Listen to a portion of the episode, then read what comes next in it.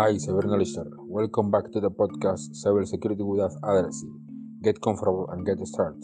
After having talked for two episodes about security or cybersecurity roles, what do you think if we talk about the ISO 31000 Lead Risk Manager?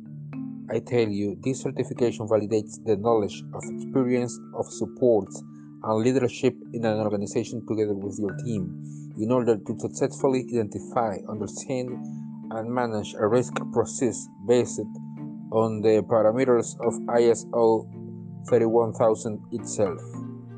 Like everything in certifications, there are also domains that must be taken into account if you want to control each aspect of her. This certification consists of five and they are Domain 1 Concepts and Fundamental Principles of Risk Manager, Domain 2 establishment of the risk management framework.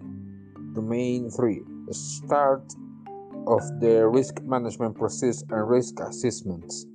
Domain 4 treatment risk and risk recording and reporting.